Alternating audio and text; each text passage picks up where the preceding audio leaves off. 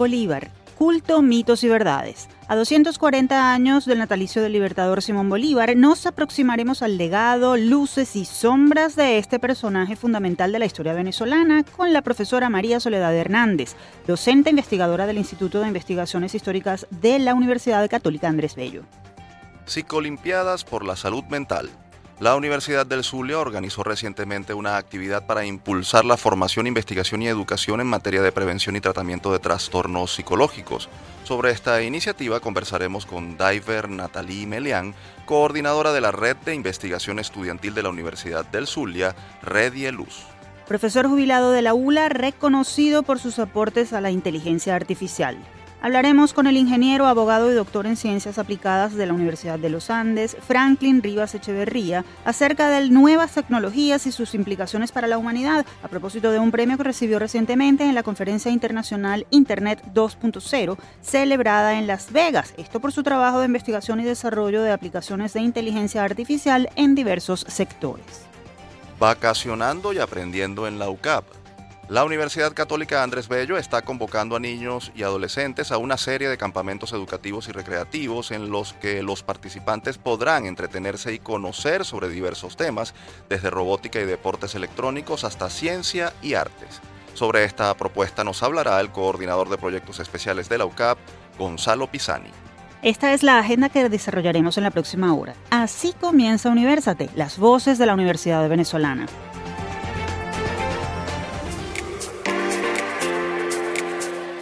Les saludamos Efraín Castillo y Tamara Slusnis. Y les damos la bienvenida a Universate, espacio producido por la Dirección General de Comunicación, Mercadeo y Promoción de la Universidad Católica Andrés Bello, UCAP y Unión Radio Cultural. Este programa es posible gracias al equipo conformado por Isabela Iturriza, Inmaculada Sebastiano, Carlos Javier Virgües, Juan Juárez, Fernando Camacho, Carlos Caraballo y Víctor González. En la producción nos acompaña José Ali Linares. Bienvenidos una vez más a Universate, espacio de la Universidad Venezolana en el que sus representantes muestran sus logros y aportes y ofrecen opiniones calificadas sobre asuntos de actualidad e interés para el país.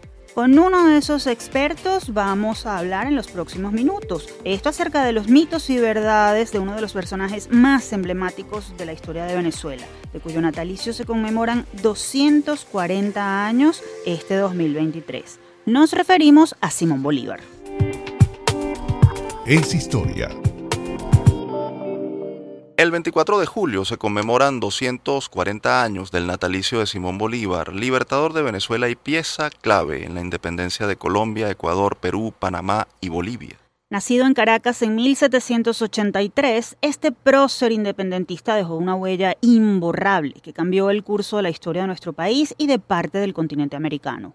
Sin embargo, no pocos consideran que su figura es objeto de un culto que puede resultar pernicioso o, cuando menos, limitador de la evaluación crítica de su figura. Vamos a hablar de este tema con la profesora María Soledad Hernández. Ella es licenciada en Educación Mención Ciencias Sociales, magíster en Historia de las Américas y doctora en Historia. Además, es docente e investigadora del Instituto de Investigaciones Históricas de la UCAP. Profesora María Soledad Hernández, bienvenida a Universate nuevamente. Gracias por acompañarnos. Muy buenos días, gracias a ustedes. Profesora, ¿cuál es la justa medida con la que debemos ver a Simón Bolívar? ¿Es, pertinente, más allá de reconocer su legado y, y, su indiscutible protagonismo en el logro de la independencia de Venezuela y otros países de América, tenerlo como referencia vital en pleno siglo XXI?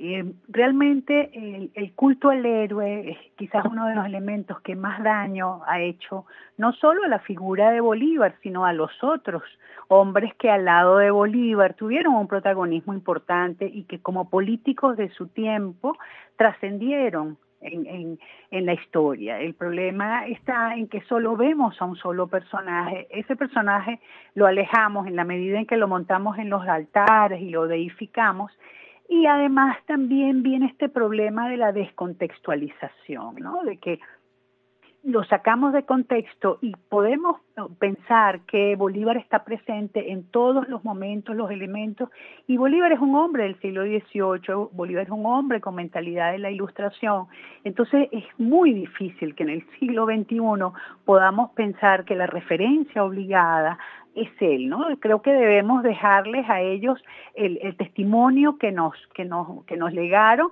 pero definitivamente ubicarlo siempre dentro de un contexto histórico. Ahora bien, eh, ahondando un poco más en ese culto, en el culto mm, bolivariano que existe en nuestro país, no pocos historiadores han señalado que esa mirada con la que mm, se aproxima a los venezolanos a Simón Bolívar no ayuda a construir incluso una república civil alejada de la épica militar. ¿Está usted de acuerdo con ello? Sí, definitivamente se, se, ha dejado de lado a los civiles, el papel de los civiles, y se ha querido exaltar de, de, manera paroxística quizás la, la, figura militar, ¿no? Y eso nos aleja primero del personaje y de su real este, posición y valor, pero además es el culto a la personalidad. Entonces, hoy es Bolívar, mañana pueden ser otros. Entonces, eso es bastante peligroso para los pueblos porque, a ver, desde inicios del siglo XX, cuando Laureano Vallenilla Lang escribió su famosa obra Cesarismo Democrático, pues hay ese culto, ¿no? Hacia, hacia ese personaje rudo, duro, y que además si lo eh, deificamos, entonces pues la figura eh, pasa a ser como una especie de salvador, de redentor, pero hay otros redentores y salvadores que podrían utilizar esos elementos para este, vestirse un poco, ¿no? Con ese ropaje del culto.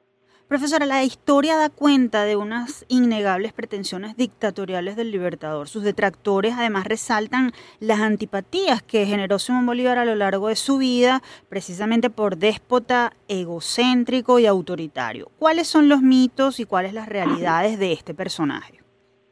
Esto radica precisamente en la figura del héroe. Al verlo como un héroe, entonces no es un ser humano y entonces ahí es donde el detractor utiliza estos elementos para filtrar y colar una cantidad de, odios este, necesarios e imprescindibles e inevitables de su tiempo. Al ser un hombre con el poder que tenía, al ser un hombre con la sabiduría y, la, y la sapiencia de este personaje, pues va a generar todos estos conflictos, pero es que además eh, pasa a ser una especie de ciudadano universal.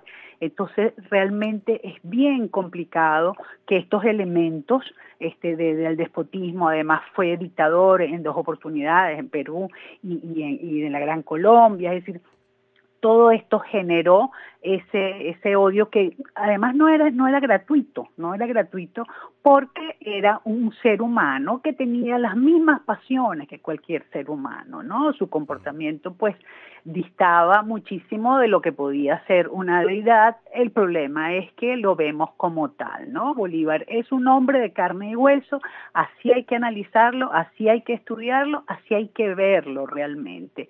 Y hay que ver en el, en el sus debilidades y sus fortalezas. Al detractor no se le puede este, tener ojeriza, al detractor hay que verlo porque también hay que buscar ese balance entre el que lo alaba y que utiliza la lisonja para acercarse a él y el que detracta de, de Bolívar. Ah, ahora, eh, estamos conversando con María Soledad Hernández, doctora en Historia y docente investigadora del Instituto de Investigaciones Históricas de la UCAP. Ahora, eh, mm, profesora, más allá de los mitos o, las sombras de este personaje, sin duda, Bolívar es un hombre emblemático de nuestra historia y además tiene mm, muchas virtudes. De cara a la Venezuela de hoy, ¿qué ideas del pensamiento de Simón Bolívar hay que rescatar y aplicar? Sí, realmente la idea de libertad es una idea que está presente a lo largo de todo su pensamiento. La idea de poder, pero un poder aliado con la prosperidad, con la permanencia de la, de la felicidad de los pueblos. Eh, la idea de republicanismo, esta es una de las cosas por las cuales luchó Bolívar y el pensamiento republicano, la igualdad ante la ley, etcétera, la democracia como tal, en sus discursos, en su género epistolar que lo manejaba muy, muy bien, pues él dejó sentado ese testimonio, ¿sí? Eh, eh, no, no tener otros derechos que los de un simple ciudadano, insistía muchísimo en eso, es preferible la libertad que la gloria, es decir, yo creo que Bolívar es, es ese, es ese modelo de, de aquel hombre republicano que nos dejó realmente un pensamiento muy limpio en ese sentido y muy bien orientado hacia lo que es la democracia y hacia el rechazo al gobierno de uno solo. Bolívar, a pesar de sus dos dictaduras, que además fueron este, otorgadas por los congresos respectivos, siempre tenía a la permanencia de un mismo hombre en el poder. ¿Cree usted que los venezolanos conocemos suficientemente bien la figura de Simón Bolívar? ¿Qué responsabilidad tienen la historiografía y los gobiernos en la visión que se ha construido a lo largo de los últimos dos siglos, eh, en la visión que tenemos de este personaje? Sí, hay una responsabilidad enorme porque resulta que Bolívar pasó a ser una especie de traje a la medida y entonces los gobernantes de turno, desde incluso tiempos de Antonio Guzmán Blanco, cuando se inicia quizás de manera mucho más prolija ese culto al, libertador y el Panteón Nacional y todos estos elementos, y las conmemoraciones y las celebraciones, pues han utilizado ese modelo para brillar a través de él, ¿no? Para proyectarse de alguna u otra manera y para poder incluso establecer este vínculos, comparaciones. Entonces hay una enorme responsabilidad política en esta distorsión y desdibujamiento de un personaje tan importante, tan central y tan claro en su, en su pensamiento y en sus ideas como lo fue Bolívar, no solo para nosotros los venezolanos, sino realmente para el continente. Profesora, ¿qué esfuerzo debe hacerse a nivel educativo para, para tener una aproximación crítica a Simón Bolívar? ¿Hay que hacer énfasis en particular en algún nivel del sistema educativo, por ejemplo, escuelas y liceos, o el trabajo también involucra a la universidad y a la formación mm, no solo de historiadores, sino profesionales que se aproximen a la historia? En realidad tenemos que desde, desde el más chiquitito hasta el más grande definitivamente tiene que ver en, estos personajes y no solo exclusivamente en Bolívar, porque es la oportunidad también de poder generar el reconocimiento a toda esa generación, es una generación de hombres, siempre hay uno que destaca, pero todos, desde el más chico hasta el más grande, definitivamente tienen que ver en Bolívar un ser igual que ellos, con las mismas pasiones, con las mismas debilidades, con las mismas fortalezas, que trascendió en la historia, del cual debemos estar muy, muy orgullosos, porque además no solo fue este, un, personaje eh, venezolano y que dejó un testimonio extraordinario para nosotros como país y para sentirnos orgullosos de ser venezolanos, sino para todo el continente. Profesora, si usted pudiera recomendar algún libro que permita conocer mejor esa figura de Simón Bolívar en su justa medida, ¿cuál sería y por qué? es difícil definir un solo libro porque precisamente por estas tendencias de la detracción o de la balanza, entonces eh, encontramos como que la balanza inclinada hacia un lado o hacia otro. Siempre hay que leer de todos el libertador. El detractor hay que verlo en su justa medida, el palabra hay que verlo en su justa medida. Em, el libertador de Augusto Mijares, realmente es pieza este, que, que, alaba y reconoce en Bolívar el hombre virtuoso y extraordinario. Hay otros autores que ven entonces en, en él pues una cantidad de debilidades, una cantidad de, elementos que, no que desdicen y desdibujan un poco lo que es ese otro lado. Entonces habría que buscar como ese balance, ese equilibrio para no caer entonces un poco en los extremos, ¿no? Y en las polarizaciones, sino buscar ese equilibrio y ese justo medio en un hombre tan relevante e importante como lo fue Simón Bolívar. Profesor Hernández, gracias por aceptar nuestra invitación. Como siempre es un gusto escucharla y repasar con usted un poco de nuestra historia con una visión muy didáctica y además crítica de la misma. Gracias por acompañarnos.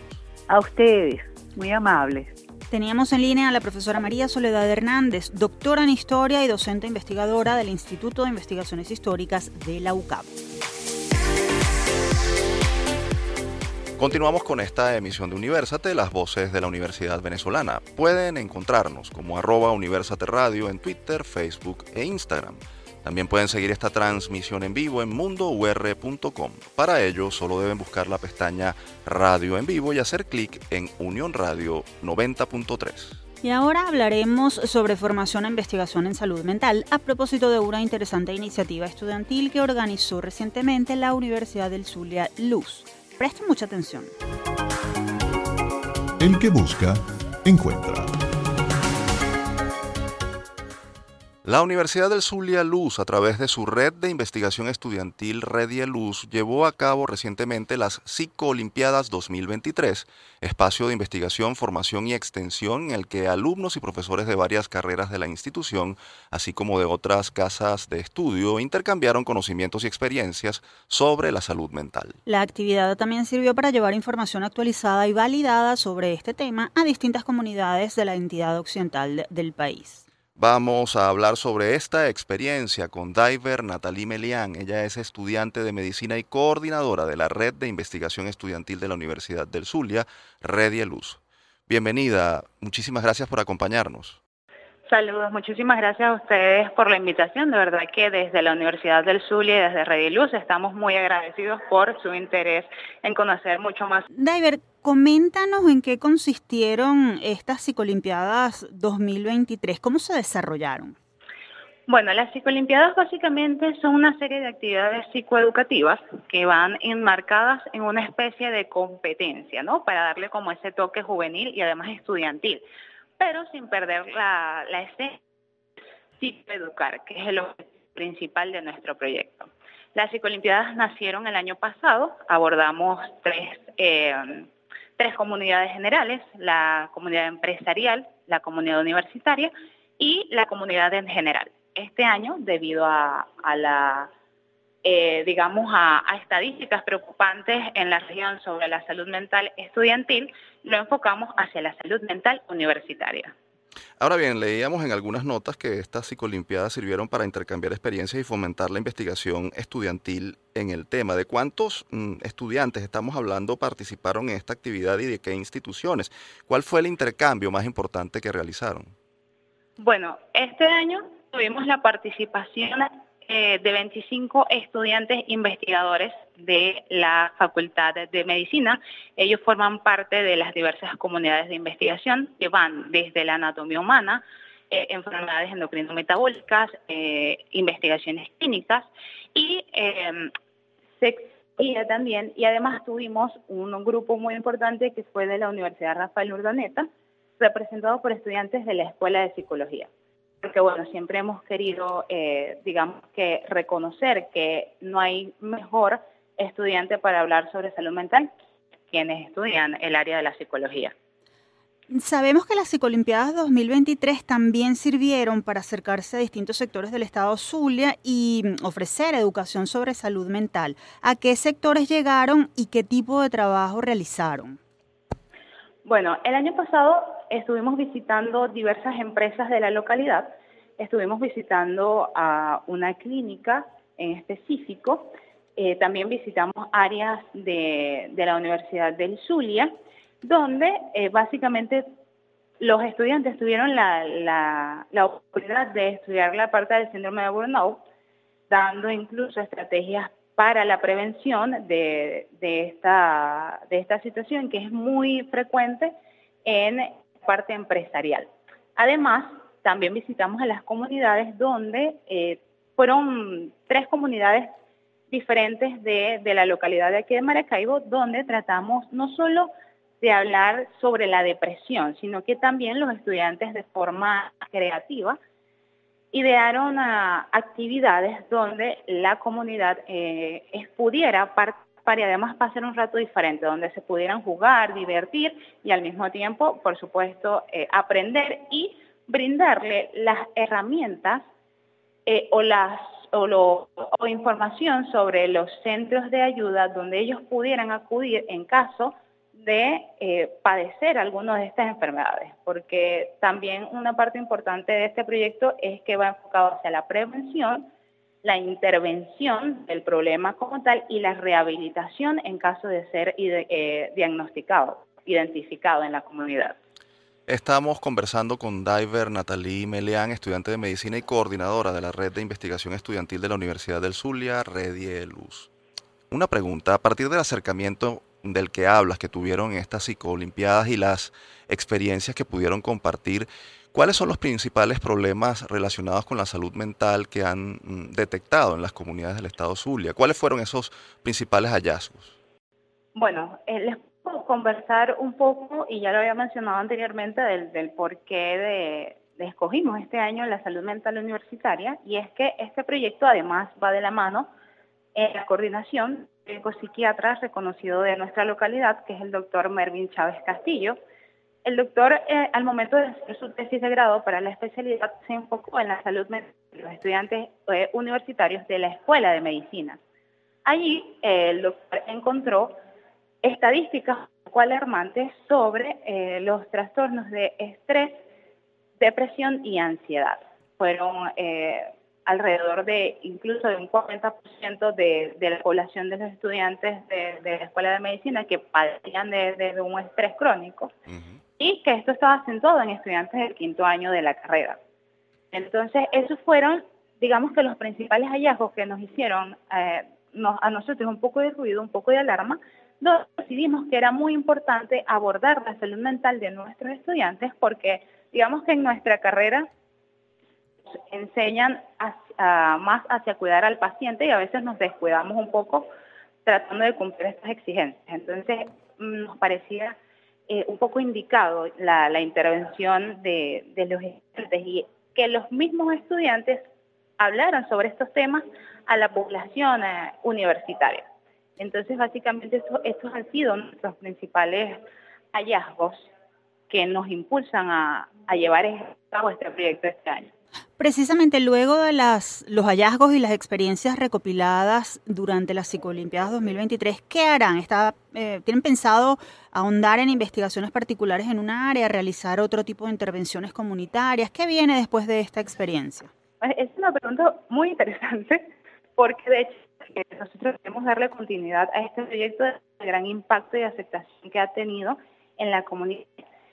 Estamos pensando, pues, digamos que repetir este estudio que realizó el, el doctor hace un tiempo, que ya esto lo, lo realizó hace un poco más de dos años. El año pasado nosotros actualizamos las cifras de depresión, estrés y ansiedad y nos gustaría que este año se volvieran a, a repetir para ver qué tanto ha, variado tomando en cuenta, pues, digamos, el entorno en el que vivimos actualmente.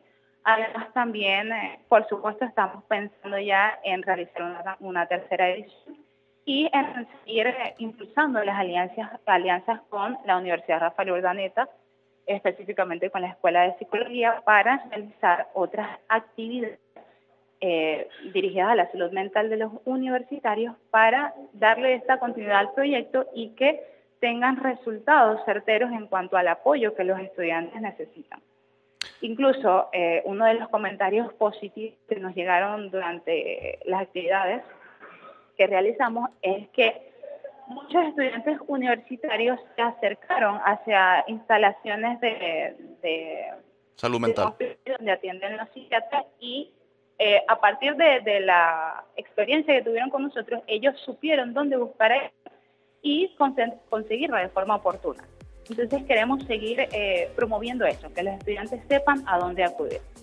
Diver, se nos agotó el tiempo, agradecemos mucho nos hayas acompañado en esta edición de Universate y esperamos que desde Rediel Luz se sigan promoviendo iniciativas que sin duda nutren de buenas acciones a la comunidad universitaria en general. Una iniciativa que además puede servir de ejemplo y ser replicada por otras instituciones. Gracias. Muchísimas gracias a ustedes por la invitación y bueno, nos encantaría que este proyecto también se extendiera a nivel nacional y que pudiera tener mayor alcance. Ojalá que sea así. Ojalá que sea así. Conversábamos con Diver Natalie Meleán, estudiante de medicina y coordinadora de la Red de Investigación Estudiantil de la Universidad del Zulia, Red y Luz. Si desean conocer todo el trabajo que está realizando esta red, pueden seguir la cuenta arroba Red Luz. Nos vamos a la pausa, al regreso continuamos con más de Universate, las voces de la Universidad Venezolana.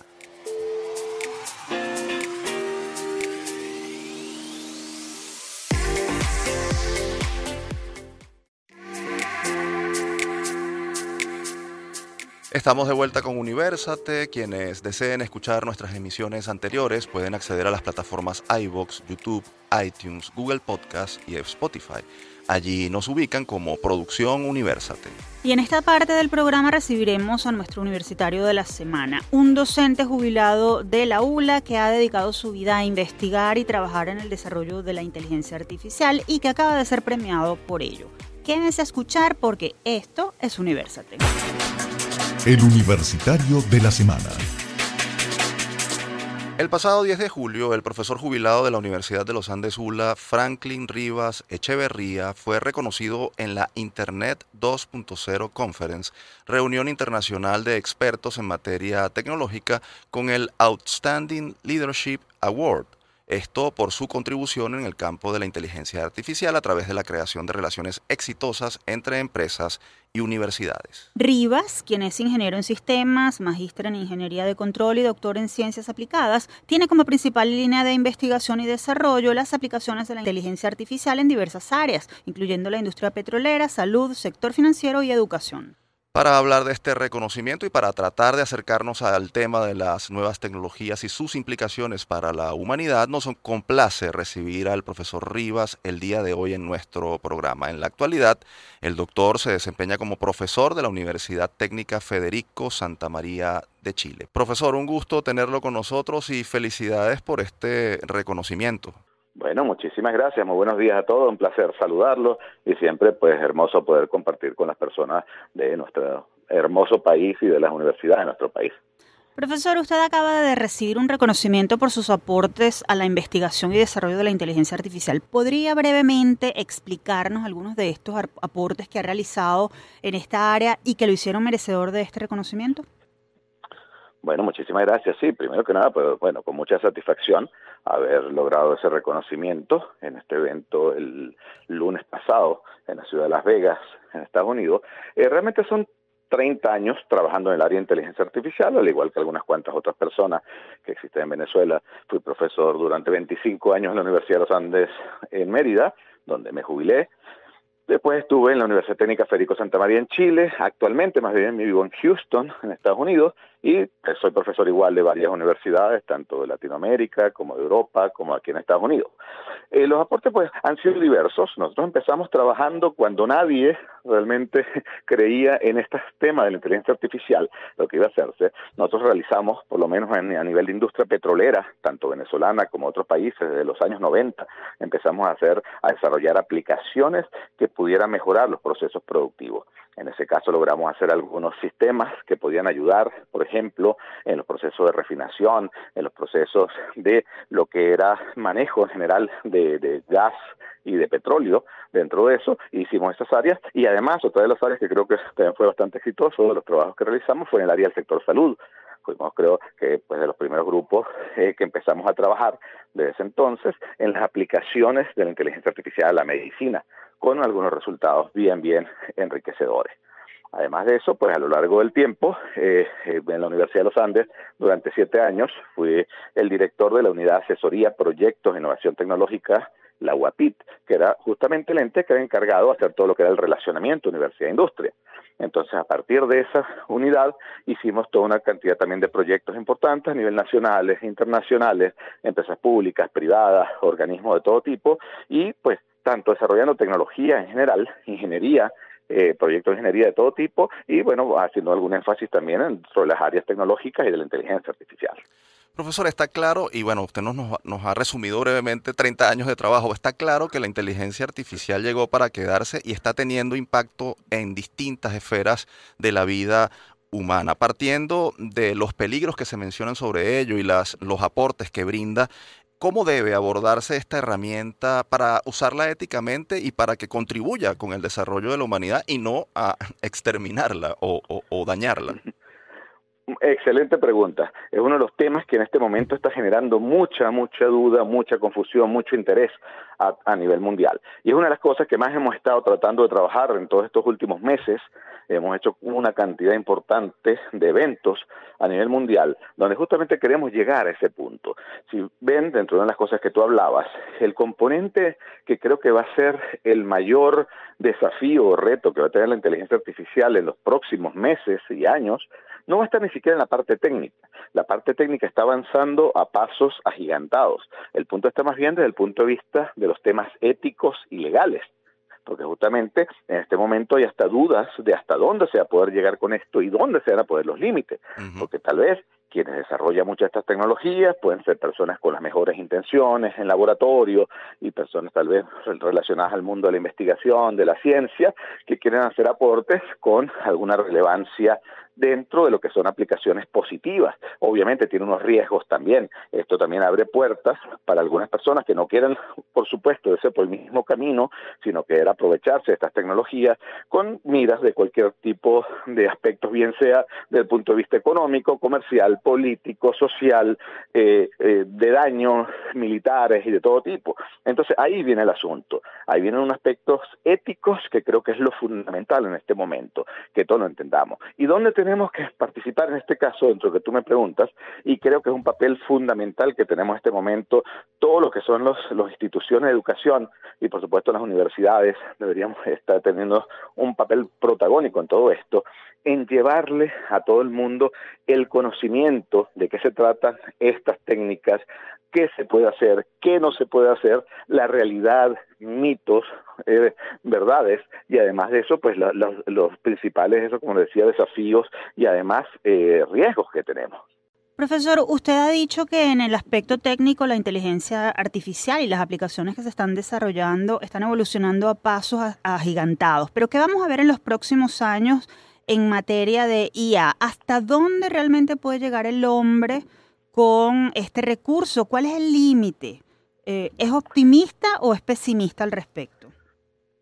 Eh, por supuesto, yo soy de los de los que ven los vasos medio llenos y mm. obviamente eh, hemos trabajado durante todos estos años de, de, historia en el mundo de la inteligencia artificial en buscar el apoyo y buscar las, las digamos los aportes buenos a la humanidad pero también tenemos que buscar cómo cuidar de que se hagan los otros, y eso es parte de lo que se viene. Vienen cambios, por decirte algo, de lo que se pudiera haber esperado hace unos años, y cada vez que se han hecho proyecciones hasta, dónde se llegue la inteligencia artificial, además debo reconocerlo con, bastante honestidad y humildad, que pues habiendo trabajado de esto hace 30 años, como les digo, yo jamás realmente en los inicios de esto pensé que íbamos a llegar a vivir lo que estamos viviendo en este momento a nivel de, de lo que ha sido el desarrollo. Y por decirles algo, hace unos años atrás, lo que está ocurriendo ahora, sobre todo este famoso chat GPT, que creo que generó un cambio eh, cuántico entre lo que ha sido la visión de la inteligencia artificial, eso no se esperaba que estuviera todavía disponible en la, en la humanidad hasta más o menos el 2030. Así que realmente se adelantó por lo menos siete años lo que ha sido los avances de la inteligencia artificial. ¿Hasta dónde podemos llegar? Ya podemos hablar de que ya hay inteligencia artificial que puede equiparar lo que es la inteligencia humana en muchos aspectos. ¿Dónde viene justamente el punto? En ver, y es por eso hubo inclusive un, manifiesto de muchos investigadores, científicos, empresarios, hace unas semanas atrás, donde pedía que se hiciera como un, un, un receso, una pausa dentro de lo que era el desarrollo de la inteligencia artificial hasta lograr ver cómo se va a regular todo esto, porque los avances son muy grandes, ya cada vez más lo podemos ver en las aplicaciones, ya cada vez más lo podemos ver en cualquier tipo de herramienta que nosotros estemos interactuando día a día, está la inteligencia artificial, en cualquier teléfono celular, cuando hagamos una llamada telefónica, cuando llamemos a un call center, cuando vayamos a estudiar, cuando hagamos una búsqueda eh, en cualquier eh, buscador por Internet, la inteligencia artificial está ahí presente.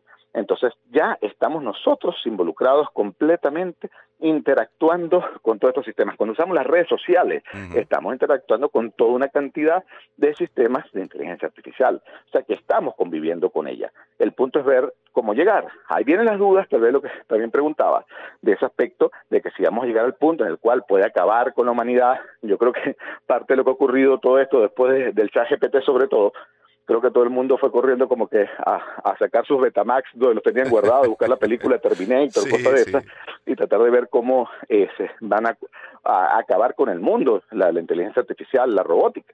Obviamente está en las manos nuestras evitar de que eso ocurra. Y eso lo podemos hacer porque tal como lo estamos creando, podemos controlarlo y debemos hacerlo con la mayor responsabilidad. Finalmente, profesor, usted es nuestro universitario de la semana, fue profesor durante 25 años, nos dijo, de la Universidad de los Andes y sigue dando clases en el exterior. ¿Qué le dice a los jóvenes universitarios que se están formando en Venezuela? ¿Hacia dónde deben enfilar su preparación, partiendo, por supuesto, de su área mm, de experticia? ¿no? Bueno, excelente, gracias por esa pregunta. Yo creo que todos tenemos diferentes entornos de los cuales podemos contribuir al desarrollo de la humanidad. Lo más importante es que lo veamos de esa manera. De qué forma desde nuestra contribución particular, individual, vamos a poder apoyar el desarrollo colectivo. Desde el punto de vista de la inteligencia artificial, creo que ahora nos toca tanto a los que estemos encargados del proceso de formación como a aquellos que quieren aprender, entender qué es la inteligencia artificial. Yo creo que eso debe ser una disciplina transversal que todos tenemos que conocerla para poder saber cómo podemos aprovecharla al máximo dentro del desarrollo de nuestras capacidades y de esa manera pues poder hacer esos aportes significativos a la humanidad. Profesor Rivas, gracias por habernos acompañado hoy en Universate. Ha sido un verdadero placer contar con su participación y muchas felicidades nuevamente por ese reconocimiento obtenido. Excelente, siempre un placer pues poder contribuir con ustedes. Muchos saludos a todas las personas de la Universidad Católica Andrés Bello. Siempre ha sido un papel, un, un, placer haber podido interactuar con ustedes. Tuve la oportunidad de ir en algunas, algunas veces a dictar algunas conferencias allá entonces, bueno, siempre encantado ya y gustoso de poder seguir interactuando con ustedes cuando lo deseen. Esperamos que nos acompañe nuevamente en el programa y en la universidad. Muchísimas gracias. Bueno, hasta luego, saludos. Escuchábamos al profesor Franklin Rivas Echeverría, doctor en ciencias aplicadas y profesor universitario. Compartimos con ustedes una nueva píldora de autocuidado micros narrados por expertos de la Unidad de Psicología Padre Luisa Sagra de la Universidad Católica Andrés Bello, que contienen recomendaciones para tu bienestar. Soledad y salir afuera. En esta píldora de autocuidado queremos hablarles sobre la soledad, sus riesgos y lo que le puede ayudar a sobrellevarlo. Sentirse solo suele ser asociado con la falta de vinculación con los demás sin embargo, también se vincula con el aislamiento del mundo en general. Es por eso que hay una relación entre la soledad y riesgos de enfermedades producidas por un estilo de vida pasivo y sedentario, así como con las distintas condiciones que involucran tener una movilidad reducida. Pasar tiempo fuera de casa, con o sin otras personas, puede ayudarnos a lidiar con la soledad. Específicamente, conectarnos con la naturaleza al dar una caminata, e incluso desde nuestro balcón o ventana puede ser útil para mantener el bienestar. Para ello, es importante aprovechar el afuera sin ponernos barreras tecnológicas y estar presente en el momento. Salir nos permitirá integrarnos en conversaciones cotidianas, con el cajero del supermercado, el vecino en el ascensor o incluso nuestros amigos y familia, aliviando las emociones negativas. Llegamos al final de esta píldora de autocuidado. Si deseas comunicarte con nosotros, puedes escribirnos a través del correo upla.clinica.gmail.com. Los esperamos en una próxima píldora. Avanzamos con esta edición de Universate. Quienes deseen dar a conocer en nuestro programa alguna actividad de investigación o un personaje universitario destacado pueden escribir al correo produccionuniversate.gmail.com. Atención padres y representantes, tomen nota porque en breve compartiremos con ustedes una propuesta de campamentos vacacionales para chamos que trae la UCA. Presten mucha atención. En la agenda. Por segundo año consecutivo llega el Week Camp 2023 de la UCAP, un espacio en el que chamos de entre 10 y 14 años podrán aprender en diversas áreas del conocimiento mientras se divierten. En esta oportunidad la oferta está dividida en varias series, entre las cuales se encuentra una dedicada a la tecnología, otra a las artes y la ciencia, otra a la creatividad y una a la experimentación y el mundo científico. Todos estos programas estarán disponibles a partir del 31 de julio en la sede Montalbán de la UCAP y también en la de Guayana. Para darnos más detalles sobre esta propuesta nos acompaña Gonzalo Pisani, coordinador de proyectos especiales de la UCAP. Un gusto tenerte con nosotros, Gonzalo. Bienvenido a Universate. Un gusto, Tamara. Un gusto, Efraín. Saludos. Gonzalo, ¿en qué consisten estos campamentos? Detállanos la oferta y explícanos cómo es la combinación de aprendizaje y diversión que contempla.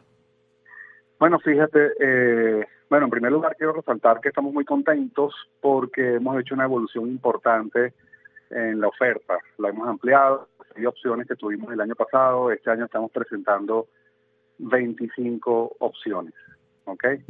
eh, cuando digo que combina, cuando decimos combina aprendizaje y diversión, es porque es un, eh, la orientación fundamental de estos campamentos es formativa.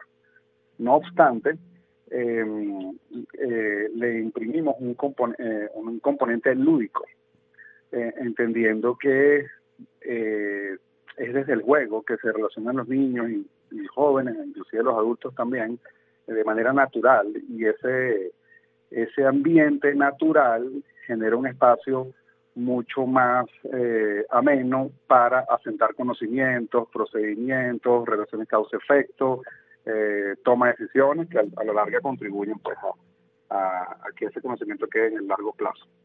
Ahora, ¿cómo es la modalidad? Sabemos que el paquete de la oferta es semanal, pero la participación es una semana temática o durante esa semana se pueden escoger distintas opciones. Muy bien. Nosotros, esta, cada serie temática que Efraín describió anteriormente, cada serie temática contiene cinco day camps asociados a esa serie temática. Por ejemplo, la serie Tech, que en un día, un day camp de robótica, otro de diseño impresión 3D, otro de y así sucesivamente. Cada serie tiene cinco daycamps con temáticas eh, distintas, pero dentro de la misma serie de conocimiento. Entonces, ¿qué pasa? Las dos primeras semanas de agosto, esto es claramente el lunes 31 de julio, las dos primeras semanas de agosto, la opción es, es eh, en formato week camp, es decir, compras la semana completa. No obstante, para dar respuesta a todos los mercados, a todos los bolsillos, a todas las posibilidades y a todas las agendas, eh, a partir de la, de la semana del 14 de agosto, o sea, la tercera semana, eh, abrimos la opción a comprar el Daycam de tu preferencia. O sea, tú vas a poder armar, digamos, tu Lego o tu rompecabezas, escogiendo el día de la serie temática o de la semana que tú prefieras, a partir del 14 de agosto hasta la última semana de agosto. Ahora bien, eh, eh, mencionabas que bueno que estos campamentos tienen un componente lúdico, pero son fundamentalmente formativos. En ese sentido, Correcto. ¿qué profesionales impartirán los conocimientos y con qué equipos y materiales eh, cuentan? Además, ¿se entregará algún certificado a los participantes? Sí, qué bueno eh, la pregunta, porque es importante que tanto los chamos como los representantes fundamentalmente sepan que detrás de estos day camps están eh, toda la Universidad Católica está eh, al servicio de estos DICAMA. Están cuatro facultades, eh, más de nueve, nueve o, diez entre escuelas, centros de enseñanza, academias, eh, más de diez unidades administrativas de apoyo. Aquí tenemos, o sea, hablamos de más de 100 profesionales que van a estar al servicio de los chamos en estas vacaciones para para que aprendan y se diviertan. Es la inteligencia de la UCAP puesta al servicio de los chamos. Estamos conversando con Gonzalo Pisani, coordinador de proyectos especiales de la UCAP. Gonzalo, para los padres un detalle importante es la seguridad de sus hijos. ¿Cómo está planteado este tema? ¿Tendrán primeros auxilios, acompañamiento en el campus? Sí, eh, una de las ventajas de, de, que ofrece la, la, universidad es justamente la seguridad. Es un ambiente total y absolutamente controlado desde el punto de vista de seguridad física y también desde el punto de vista de la higiene y, y seguridad industrial tenemos servicios de salud que van a estar abiertos y disponibles para, para, para todos, ese tipo de cosas que es mejor tenerlo y no necesitarlo, pues cumplimos con eso. El año pasado también lo tuvimos, gracias a Dios, eh, solo en dos ocasiones fue que se tuvo que usar alguna patilla, etcétera, nada, nada en particular, pero contamos con el servicio para tranquilidad de los padres. Ahora bien, eh, Gonzalo, muchos estarán preguntándose por qué una universidad mm, se involucra en el desarrollo de este tipo de iniciativas para niños y adolescentes. ¿Cuál es la visión con la que la UCAP está trabajando este tema que va para su segundo año, además? Sí, sin duda alguna, eh, un factor clave del éxito de un profesional es que haya seleccionado adecuadamente su carrera. Eh, en ese sentido, la idea es eh, poder ayudar a los niños y también a los padres en su uh, labor de orientación vocacional de los hijos. La idea entonces con estos day camps es ofrecer un espacio para que estos chamos eh, puedan tener contacto con las carreras o componentes de las mismas de forma tal que se vayan haciendo una idea de lo que les gusta y lo que no les gusta y eso a la larga puede, y deseamos que sea así, que se convierta en una aspiración profesional. Gonzalo, ¿cuáles son los requisitos más importantes para participar en estos campamentos y cómo pueden hacer los interesados en conseguir más información? ¿Hay alguna página, correo, red social que puedas compartir con la audiencia? Mira, requisitos, ganas de aprender, ganas de divertirse, ganas de compartir, porque una de las motivaciones que nos dimos cuenta también el año pasado es que muchos eh, chamos se inscribían eh, justamente por para interactuar aún más sobre todo los que están en el mundo de los apasionados con los videojuegos y, a distancia hacen muchas actividades de este tipo, eh, encontraban en estos espacios una posibilidad de conocer gente con gustos similares.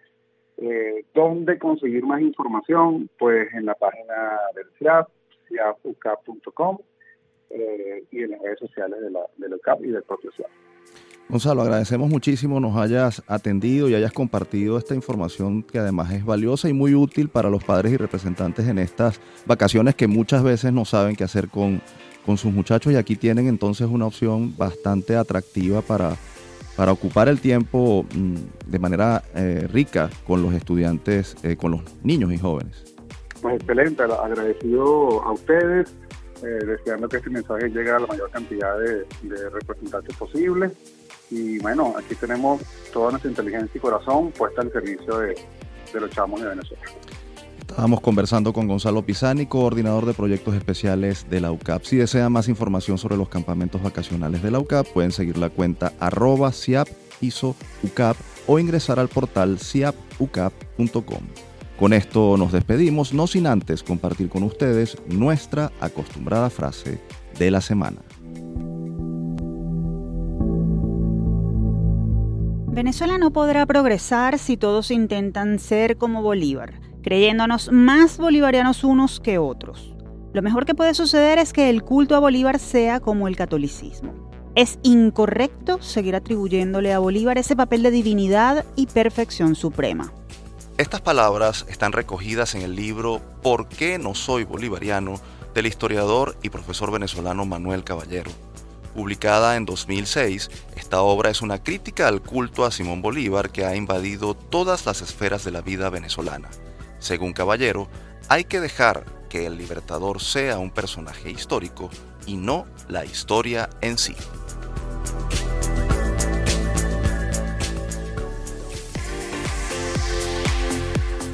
Ahora sí cerramos nuestra edición de hoy. Les recordamos que Universat es una producción de la Dirección General de Comunicación, Mercadeo y Promoción de la Universidad Católica Andrés Bello, UCAB y Unión Radio Cultural. Este programa fue posible gracias al equipo conformado por Isabela Iturriza, Inmaculada Sebastiano, Carlos Javier Virgües, Juan Juárez, Fernando Camacho, Giancarlos Caraballo y Víctor González. En la producción estuvo José Ali Linares y en la conducción quien les habla Tamara Slusmis y Efraín Castillo. Hasta la próxima.